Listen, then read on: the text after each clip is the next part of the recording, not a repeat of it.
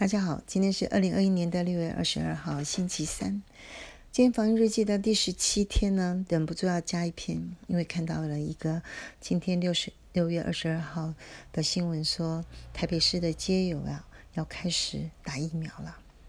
六十家人惊觉啊，自己被列为不伦不类呢。六家人最近就有点发现说，哎，怎么打疫苗的顺序呢，一直被延迟啊？因为啊，第一个我对别人无害。第二个，我刚退休，所以我对社会呢没有直接的贡献。就是家人的朋友呢，就戏称我为不伦不类，因为啊，第一个我不够老，所以轮不到疫苗；第二个，你本来就已经没有工作了，所以你轮不到被纾困了。其实啊，又是家人真是有点伤心。我是很重要的三明治的一个核心人物，对上我有老一代的人要安养。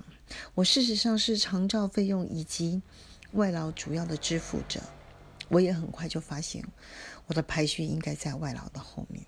好，那我对象呢也有年轻的一代要提供必要性的协助。事实上呢，我对于子孙辈、子辈跟孙辈，我是他们主要的暂时性托婴、托儿、幼教，甚至公餐的主要协办人，或者是协助的管理人。我其实是非常重要的，所以我对于自我的管理的意愿非常的强，也是尽量的做到自动深居简出，因为我不想被传染，我也不想把它传染给别人，因为我必须要。继续做安养上一代跟下一代的工作。我一直认为我自己是很重要的一群人啊，怎么会在排序里面不断不断不断的被延后呢？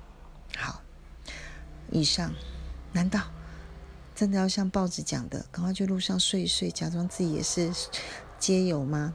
或者是去当 Uber Eat 的呃短暂的，或者是 Seven Eleven 短暂的店员吗？哎呀，以上。